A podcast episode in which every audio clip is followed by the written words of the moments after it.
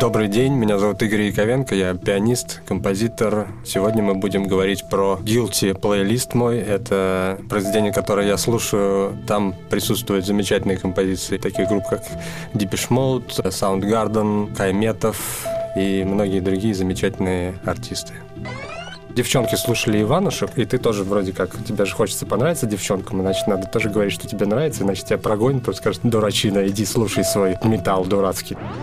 Они ее переключали, и мне было стыдно сказать, типа, оставьте. Игорь пришел с инструментом. Я просто не расстаюсь с ним. Раз, два, три, четыре. Раз, два, три, четыре. Вот такой там как будто прям просится там «Ты моя жизнь, судьба моя». Судя по тому, как вы оживились, э, тут больше смыслов, чем те, что мы перечислили. Sound Up. Explore the music landscape. Фестиваль новой музыки Sound Up при поддержке Unicredit Private Banking и Visa представляет – меня зовут Евгения Лосарь, я сооснователь фестиваля новой музыки Sound Up. И это серия подкастов Guilty Pleasures, разговоры о музыке, в любви которой не принято признаваться. Мы говорим с академическими музыкантами о музыке, которую они любят на самом деле. Героем этого разговора мы пригласили стать академического композитора и одновременно джазового пианиста Игоря Яковенко. Николай Грунин, музыкальный журналист и автор телеграм-канала «Признаки жизни», будет задавать вопросы о музыке. А я о том, что заставляет звучать музыку внутри нас. Привет, Коля. Привет, Игорь. Привет. Привет. Игорь, скажи, есть ли музыка, которую тебе больно слушать? Есть. Это первая композиция это обычно, в твоем плейлисте. Это обычно, когда заказываешь такси э, за, вот это самое дешевое, то ты сразу подписываешься, что ты будешь слушать э, в течение там 20-30 минут э, ту музыку, за которой, которая тебе будет потом больно. А скажи, что они делают не так?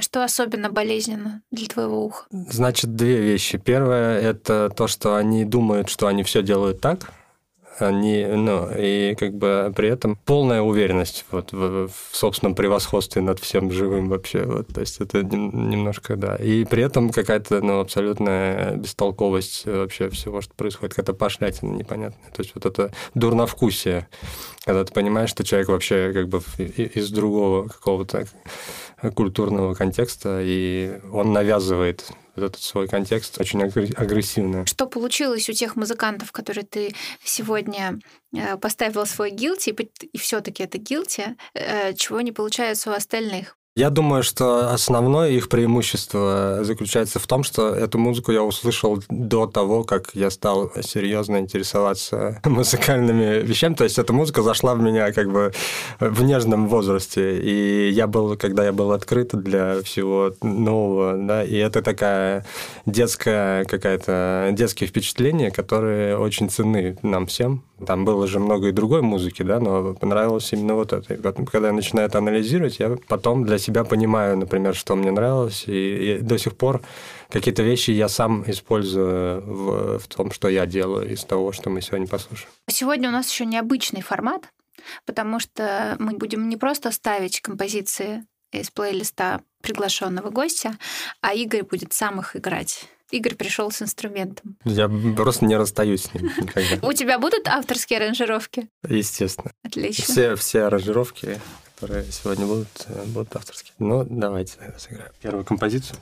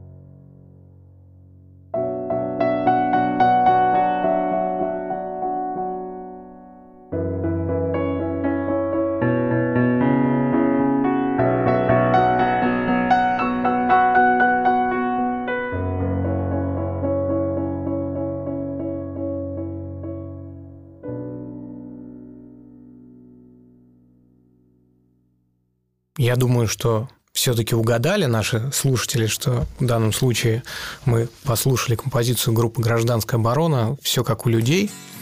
Вот. А...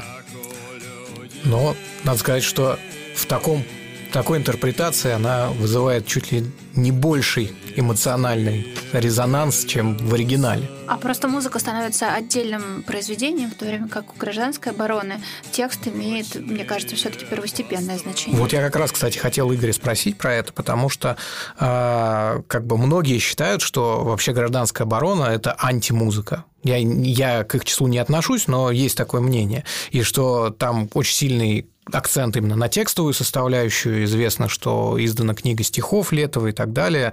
А что вас привлекает именно в этой музыке? Вообще, на самом деле, конкретно эта пьеса, мне кажется, достаточно мелодична. То есть, в отличие от, э, может быть, каких-то других песен, например, «Русское поле экспериментов» есть песня, да, она, на мой взгляд, при всем величии, скажем так, текстовой составляющей, да, музыкальная, на мой взгляд, чуть уступает. А здесь э, абсолютно, мне кажется, красивая и мелодия, и текст, и здесь все как-то в какой-то гармонии находится. Что касается текста, это же, по-моему, альбом называется «Здорово, Здорово и вечно. вечно, да.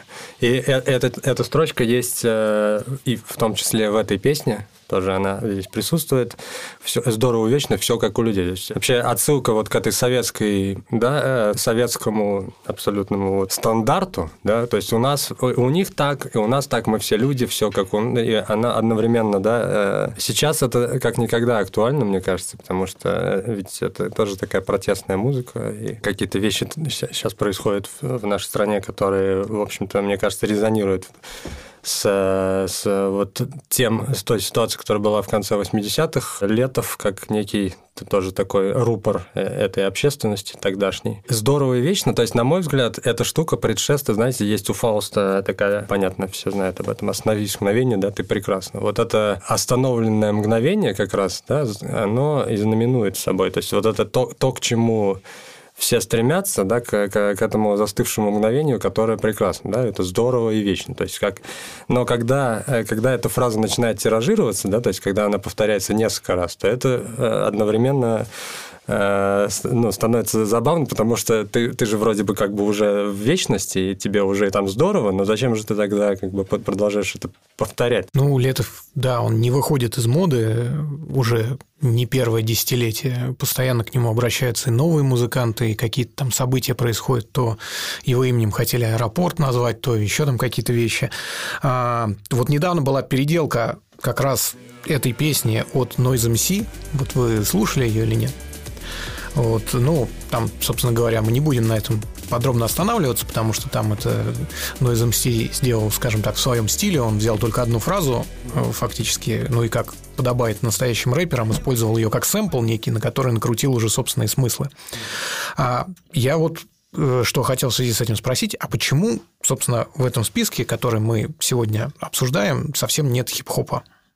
Он вам не близок? Ну, для меня, наверное, в музыке э, важнее всего гармония, то есть изменение аккордов. Как бы все-таки в хип-хопе, наверное, важнее все-таки текст, чем музыка. Ну, я могу сказать, что мне нравится какой-то... То есть я ничего не имею против олдскульного такого рэпа, из, который именно вот там, э, типа Вутан Клан или там что-то такое, которое вот совсем, совсем вот э, такие старые мастера, скажем так, Notorious B.I.G., вот, вот эти вот ребята. А, то есть то, а, а, понятие русский рэп для меня вообще не существует. Я вообще считаю, что это какой-то оксюмарон. На самом деле, то есть это связано не с тем, что я как бы не верю в, там, в таланты. Я, мне кажется просто, что русский язык не приспособлен для... То есть это можно назвать как-то там русская речитативная музыка, можно назвать, или как-то, но вот именно то, то, что я вкладываю, то есть для меня, как для джазового музыканта в том числе, э, очень важно то, как фраза фразы ритмически устроены внутри, да, и когда... Э, а русская музыка вообще вся построена на совпадении метра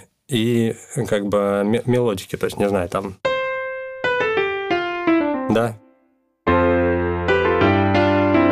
То есть Раз, два, три, четыре, раз, два, три, четыре. Да, то есть вот афроамериканцы, они как бы, они мыслят по-другому. Для них метр – это то, от чего они уклоняются. То есть, если бы они написали, а не Чайковский, Щелкунчик, они бы написали раз, два, три, четыре. там как-то там, да, или пришли бы... э, Там, не знаю, как-то, в общем, обошли бы эти все метрические доли. Вот. И, и в рэпе они это и делают. А наши, э, как бы, и специфика русского языка такова, что это сложнее гораздо делать на русском языке, чем на английском. Вот. Поэтому вот это одна из причин тоже, по которой я не очень люблю русский рэп кон- конкретно и как-то не понимаю. Вот я сделаю предположение, что ты недостаточно просто слушал, потому что... Ну, значит, след- следующий э, плажа будет из хип-хоп композиции, А которую ты, вы ты мне знаешь, скинете. приходил Дмитрий Курлянский к нам, у него был практически гилти со- состоял из э, рэп-исполнителей, Мгм. и он рассказывал о том, что он выбрал, выбирал тех, ну, помимо ритма там и каких-то других характеристик, те, которые именно к языку и произношению, произнесению слов относятся композиторски. Для меня это как-то даже в процессе слушания было понятно, что мне было интересно, какое у него отношение к тому же Хаске, э, который тоже, и, кстати, Моргенштерн, который прозвучит дальше, да, они все настраивают свою какую-то историю с артикуляцией, с типом произно- произнесения, да. И это, мне кажется, очень важный подход, то есть текст э, превращается в звук, да, это очень композиторское мышление. То есть там вообще непонятно, что он на самом деле говорит, есть- и это, в общем, не важно. да, То это есть- не важно. Ну, в То общем, есть мы тебе ва- важна именно фонетика, просто. да? Да. какая? Ну, давайте, если у нас была русская, пусть будет теперь зарубежная, так сказать, э- эстрада.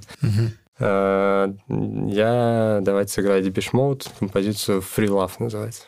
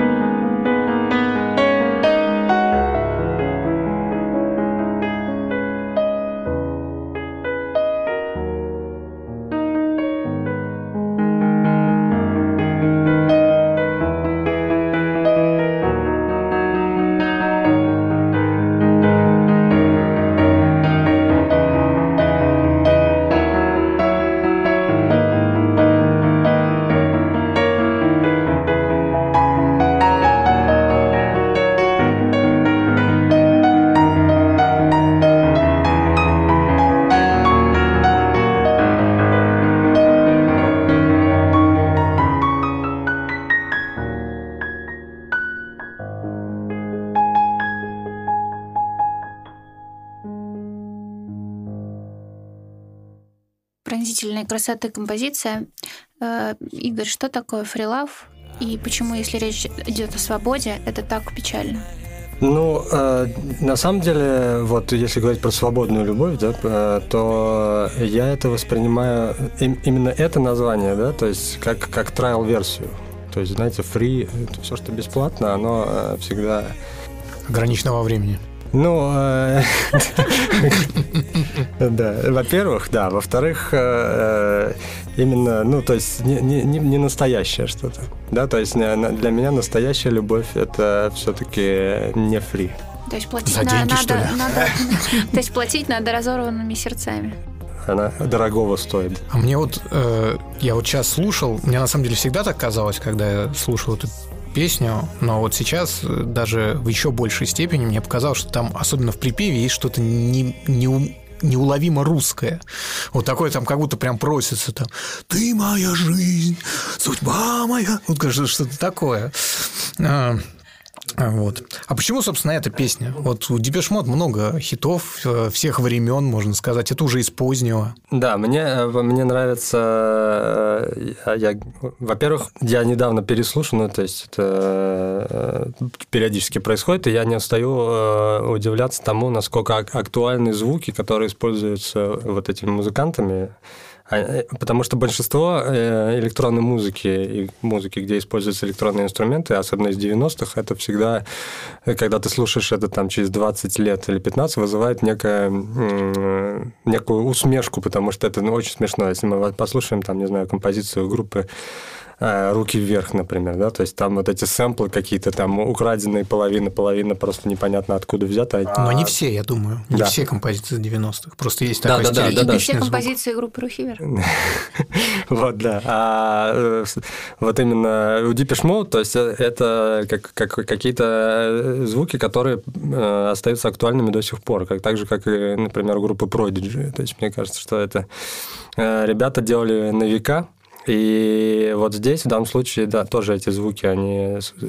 Э, при том, что я тоже занимаюсь в какой-то степени саунд-дизайном, и э, мне кажется, что там, там все очень здорово сделано. И второе, мне очень... Мне э, изначально, как, как, как я как, как подсел на эту песню, это когда я услышал вот этот просто гармонический переход. То есть из фа минора, в, грубо говоря, в ре бемоль минор.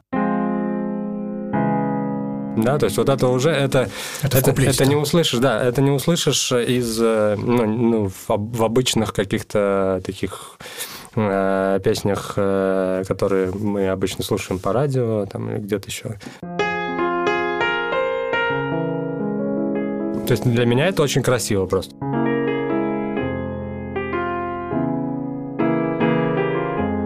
Вот, поэтому, вот, наверное, это вторая. На самом деле, вообще, сейчас вот я, когда играл эту штуку, я понял, что у каждого композитора известного есть своеобразная визитная карточка. И вот у, для, например, э, Скрябина это аккорд Прометей, он звучит вот так.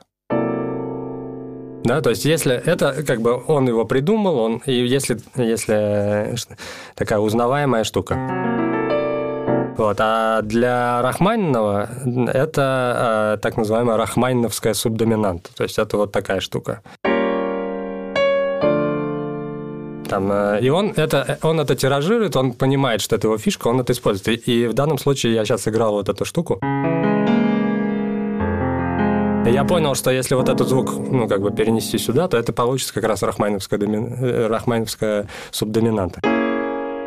Да, и поэтому, может быть, отсюда... Поэтому Коле показалось да, да, может быть, отсюда это русскость какая-то. Я имел в виду русскость все таки в припеве. Мне кажется, это в куплете было скорее. Там, там вот в припеве, там оно где попроще, я mm. все-таки имел в виду отсылки не классической mm. музыки, mm. а какой-то российской поп-музыки скорее. В принципе, у нас очень много общего с европейской э, традицией. То, что нам кажется иногда русским, оказывается совершенно не русским. Потому что русская музыка это тоже Э, во многом заимствование из европейской, потому что если мы возьмем всех э, ребят, начиная от Глинки, да, и они, и Бортнянские, если и самые истоки э, русской классической музыки, все они учились в Италии и на итальянских операх.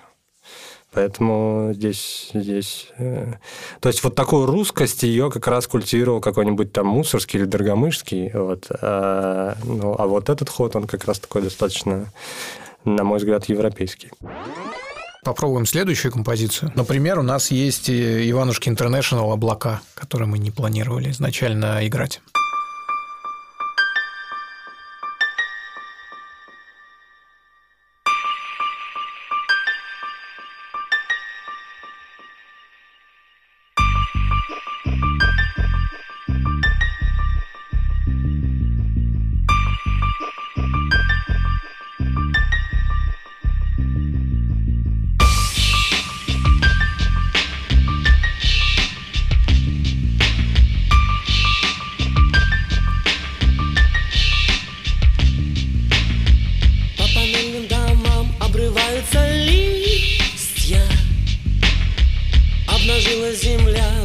Пожалуйста, э, слышишь ли ты в этой музыке гнесинское образование э, Игоря Сорина?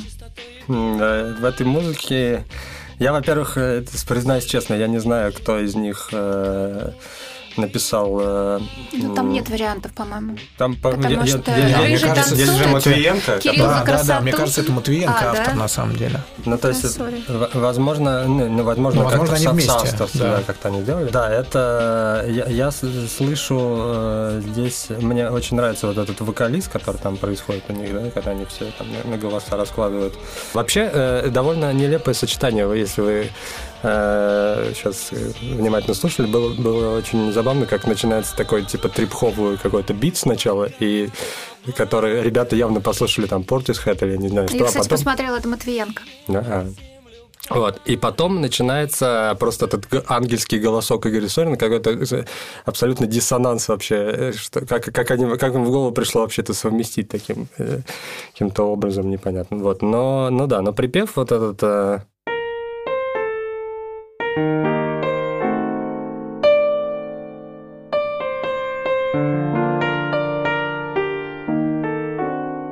это... Эта штука, э, ну, опять же, да, опять же, какие-то гармонические, какие-то гармонические вещи меня здесь радуют. И потом, когда они там распевают, тоже там второй голос начинает. Э, То есть это такая, де- это вот как, тоже как что-то из детства, когда там девчонки слушали Иванушек, и ты, так, и ты тоже вроде как, тебе же хочется понравиться девчонкам, значит, надо тоже говорить, что тебе нравится, иначе тебя прогонят, просто скажут, ты дурачина, иди слушай свой металл дурацкий там, да, вот, и, и, и там кукла Маша, значит, и вот этот, и, э, значит, э, и я вот, я, а эта песня никому не нравилась, она, ну, какая-то там что-то, ну, парни там, да, надо что-то веселое, там, пап, папа, да пап, подсолнух, там у них там что-то такое есть, там еще что вот, а, а мне как раз вот э, привлекло внимание вот это, именно этот припев в этой песне, и мне казалось, что вот ребята там могут, когда захотят, что же они ду- дурака-то валяют там. Но это не совсем ребята, это все-таки им написал, да, Матвиенко, получается. Они как бы сами-то, я думаю, там не, не, не сильно большой вклад был. Э, Параллельно Матвиенко писал для Любе, как бы это самый какой-нибудь там Дусю агрегат, которая была намного проще. А, Игорь, ну у тебя в списке э, есть еще несколько классных композиций. Да, мы можем... э, Я готова сделать заказ. Давайте. Но ты играй, это будет мой заказ, а все угадают.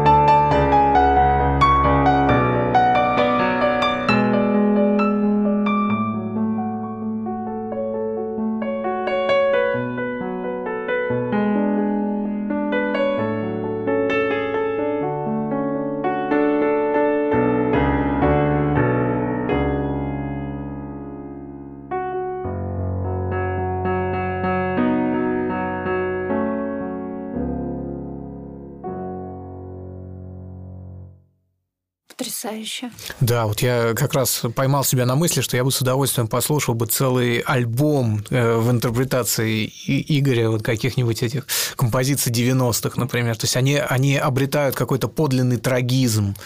Это чем-то мне напоминает работы группы The Bad Plus, которые вот занимаются деконструкцией каких-то рок-композиций, вот, а здесь э, не деконструкция, здесь такое переосмысление. То есть вот э, «Милая моя, где ты?» То есть это для вас про трагизм, да, такой, то есть как бы вот ну, человек это... ищет, да? Человек ищет, и я опять же, у меня перед глазами всегда клип на эту песню снят, э, на песню Position Number Two снят э, супер, супер крутой, эстетический, на мой взгляд, э, я вообще ничего лучше вот из того периода не могу даже назвать. То есть там Кайметов предстает, у него много-много лирических героев. Он там и в костюме десантника, и в костюме какого-то человека в плаще, как Коломбо такой. Потом у него есть там, там, ну, то есть их пять или шесть. Потом в костюме ангела в какой-то момент стоит уже такой, значит, с ликом, с таким, со своим вот этим. В костюме десантника он очень смешно смотрится, потому что он ему явно велик, и, видимо, взяли какой-то большой, он такой какой-то щуплый, именно вот такой э, недокормленный э, солдат вот этот российской армии, которого там не, не докладывают постоянно. Паек, да, и он, значит, там. И это все очень комично, как он там в, в, в, в телефон звонит, там еще что-то такое, там, да, сегодня вторник, значит, он, это я. То есть это, еще он маскулинность свою проявляет. Вот это, э, как э, Жень, любишь говорить, да, неприкрытая э, маскулинность. Position number one – отдыхаю сам. Как бы. А position number two – тебе звоню. То есть тебя хочу. Тебя хочу. Вот, как бы, two – это уже с тобой, а one – это отдыхаю сам. Правильно, судя по тому, как вы оживились, тут больше смыслов, чем те, что мы перечислили. Игорь, а что, почему эта песня? Ну, не знаю. Во-первых, мне, мне, э, меня как, как, как ребенка э, Э, когда я помню, я ехал с родителями в машине, и это была, видимо, какая-то ротация, эта песня часто играла достаточно. Вот. И я помню... Это ты, ты проплачивал кто-то. Да, да. если ты ехал в машине с родителями? Ну, я как бы... Мне, они ее переключали, и, я, и мне было стыдно сказать, типа, оставьте, да? То есть мне, и, но, но, но там был вот этот риф в самом начале, который такой, типа, заводной. Да, мощный такой, гитарный риф да, такой, да. да. Есть, кстати, в клипе место, где он играет какой-то солягу на неподключенной гитаре такой, значит, в каком-то экстазе таком на, на, на, наигранном тоже очень смешно. Вот. Но да, и это, ну и там какой-то вот такой драйв такой, какой-то первобытный, который там присутствует, он меня как-то цеплял, как ребенка. Мне, мне, и, ну и вот этот его голос такой, то есть я, я понимал, что человек какой-то такой достаточно авторитетный, что-то тебе говорит такое. То есть он меня как, как ребенка, он меня смог обмануть вот этой песней, то есть я понимал, как будто бы что... Но у него такой, да, этот э, такой немножко шансонный у него есть вот этот вот подход, да, такой хриплый человек такой очень, э, который вот если он тебе звонит, как бы, а ты представляешь, что ты молодая девушка, то ты обязательно как бы должна все оставить. Да. Кайметов действительно композитор э, с э, тонкой душой, ведь это он автор песни «Роза чайная», да. которую спела Маша Распутина с Киркоровым, что стало даже большой неожиданностью для меня в свое время. Но это его раскрывает. Ну да, и, кстати, примечательно, что у него тоже есть академическое образование. Да, он, он же артистом филармонии был, да, насколько я э, помню, да, в, и потом э, переконвертировался вот и в учился таком... в музыкальной школе при консерватории. Ты знаешь, я читала у Десятникова, он говорил, что для композитора э, приличествует больше такая музыкальная всеядность, э, чем приверженность какому-то жанру. Но мне кажется, что ты своим плейлистом это э, подтверждаешь. Ну, ну, скорее, да. Никогда не знаешь, где найдешь. Просто иногда идея может э, из, из, ты можешь ее достать вообще из каких-то совершенно закромов каких-то. Да, удиви нас следующей композицией. Давайте. Будете угадывать опять. Да. Угу.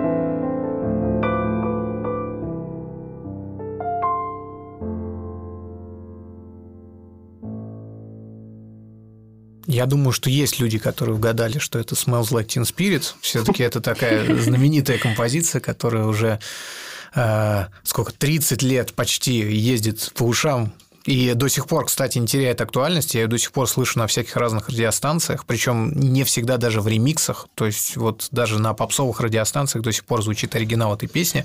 Ну да, но если говорить вот именно о моем впечатлении, э, мне всегда э, нравился вот это место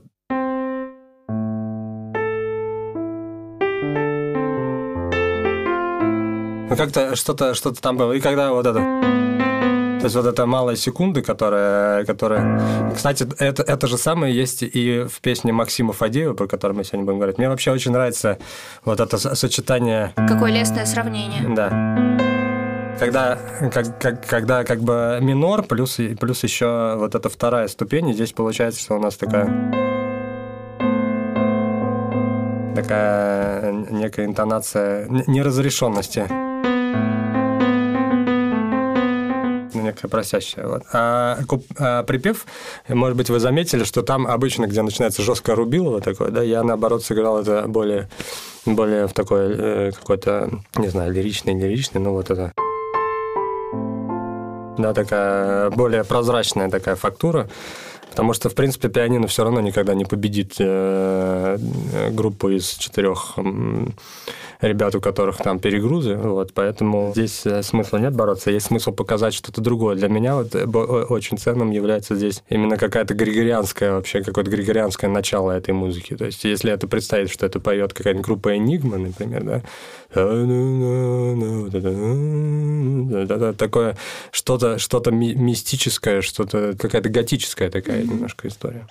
После Нирваны можно было бы про Soundgarden поговорить, потому что это два... Давай, Потому давай. что это как бы одного, э, одного времени группы, и было бы интересно сравнить. То есть вот мне кажется, что как раз в случае Soundgarden песня мелодически более изощренная, более красивая, и мне кажется, что если Кобейна слава упала просто э, в одночасье, да, то вот... Вследствие случае... этой же песни, кстати. Да. То есть вот именно в этой песне, которую мы сейчас слушали, вот в ней что-то заключено такое, что... А еще он красавчик, конечно.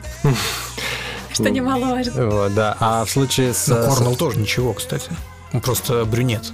Мне очень нравится вообще как, как композитор, я э, этот пример э, прием, точнее, я его и сам использую, это так называемое как бы сопоставление мажора и минора. То есть, когда у нас есть, грубо говоря, мажорная тональность, и мы что-то играем, какую-то фразу в ней, там, например, а потом то же самое играем в, и накладываем гармонию минорную.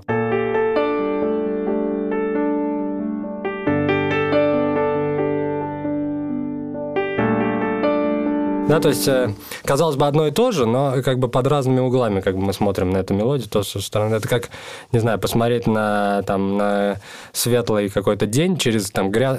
через чистое стекло, потом через какой-то такой немножко затуманенный. Здесь постоянно это, этот мажор и минор. Я не буду играть целиком, да, я просто покажу. То есть вот он сразу.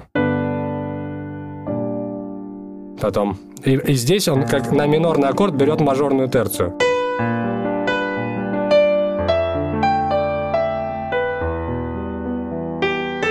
Опять вот смотрите.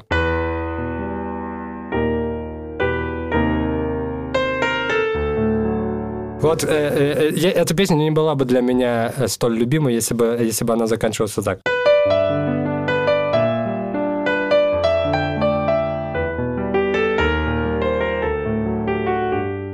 Да? А он что делает? Он...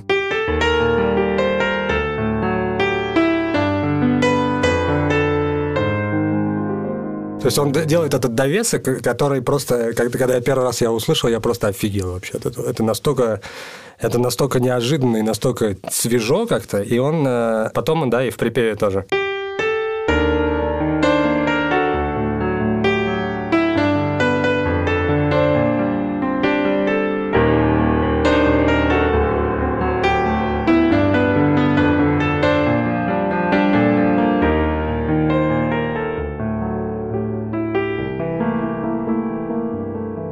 Там, и так далее. Да? То есть вот это понимание того, что природа, в принципе, одна, и, и грустная может быть веселым, а веселая для кого-то может быть грустным, вот эта двойственность. Например, в джазовой музыке, то есть э, здесь это происходит, ну вот только в этом моменте, который я показал, вместе. А джазмены, они, например, одновременно берут и, груз, и грустную, и веселую штуку. То есть, это, например...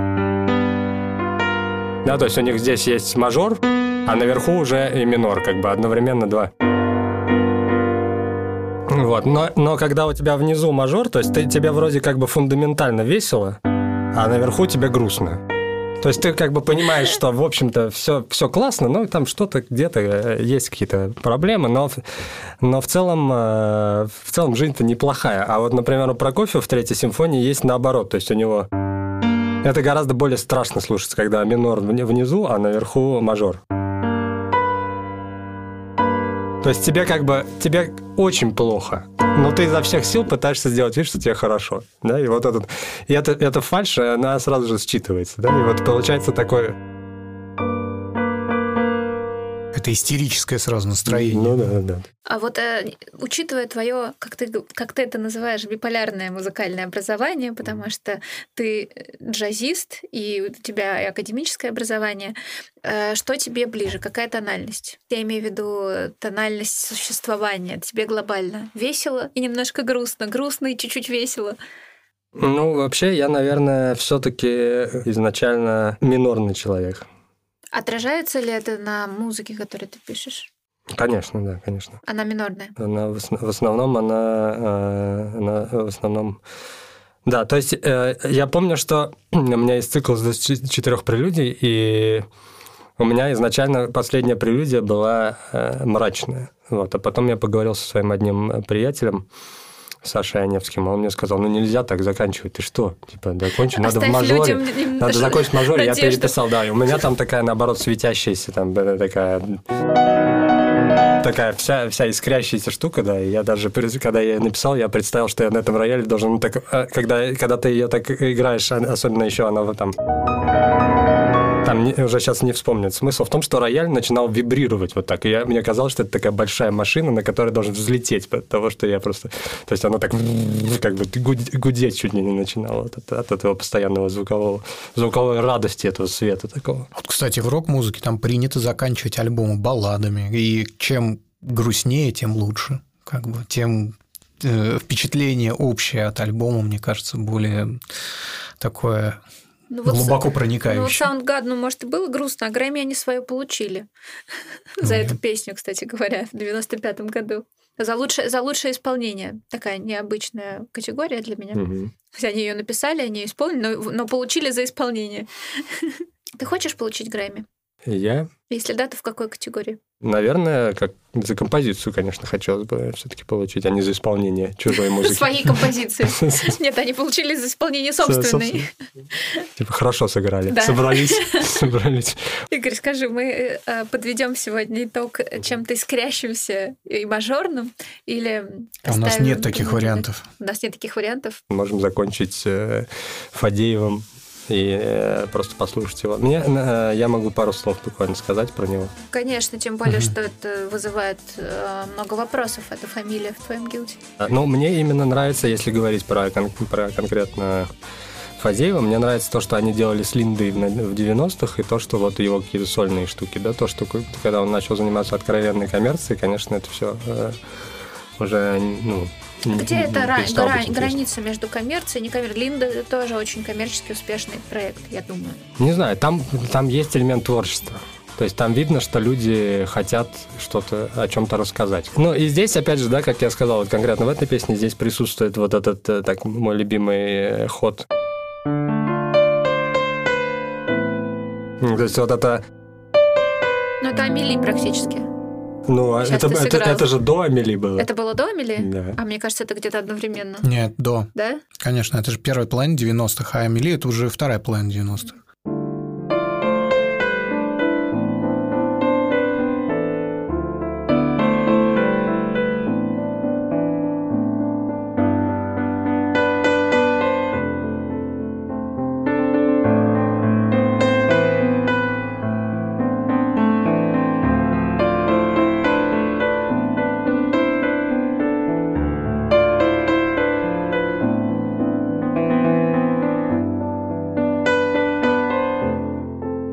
Опять же, вот здесь мы чего ждем?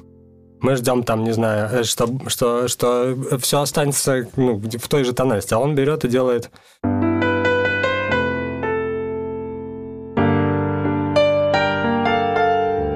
То есть он смещает полностью, как бы, э, всю эту штуку транспонирует в другую тональность.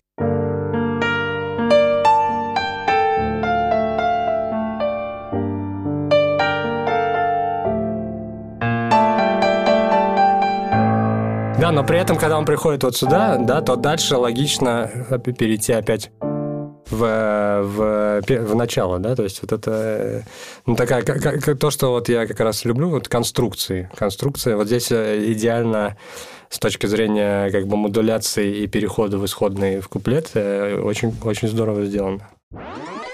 Э, Игорь, у тебя сейчас вышел новый альбом. Как он называется? Он называется False Sonatas, фальш-сонаты на русский. Перевод. Как нам его слушать? Что нам нужно иметь в виду? О чем не забыть? Не, ну конкретно этот альбом можно слушать просто с чистой совестью, не, не думая ни о каких подтекстах. Вот. Почему они фальш? Фальш, потому что это не настоящие сонаты. Это как купить подделку какой-то сумки Луи А что например. в них э, не настоящего? Ну, они не, э, не, не сделаны не по канонам классических сонат несмотря на то, что они пытаются, то есть я специально сделал такие названия претенциозные, которые, казалось бы, могут встречаться и в сонатах обычных, там, типа, не знаю, баса астинат или там Э, лента Кантабель. То есть такое бывает. Вторая часть соната Бетховена какой-нибудь может вполне называться лента Кантабель. Но э, как бы внутри формы они не, э, не содержат в себе признаков сонаты. Поэтому это вот такая некая фейк-классика. Именно этот альбом можно слушать абсолютно без каких-то концептуальных, так сказать, там, предпосылок. Вот. Но если, если понравится, то можно начать искать там их они там есть. Просто он просто он не требует какой-то дополнительной предварительной подготовки. Мы тебя поздравляем. Спасибо большое. Очень спасибо вам за беседу. Очень замечательно поболтали. Ты редкий гость, который приходит со своим инструментом. Мы, мы, э. мы искренне желаем когда-нибудь услышать э, записанными все эти версии, потому что мне кажется, что они совершенно замечательные. Они по-другому раскрывают все эти композиции, которые все уже привыкли слышать э, в некоем таком устоявшемся виде, а здесь они обретают э, новую жизнь. Спасибо за этот разговор. Не переставайте влюбляться в новое и не стесняйтесь того, что любите. Подкаст записан при поддержке Unicredit Private Banking и Visa. АО Unicredit Bank. Генеральная лицензия номер один Банка России. Полная информация о банке на www.unicreditbank.ru. 16+.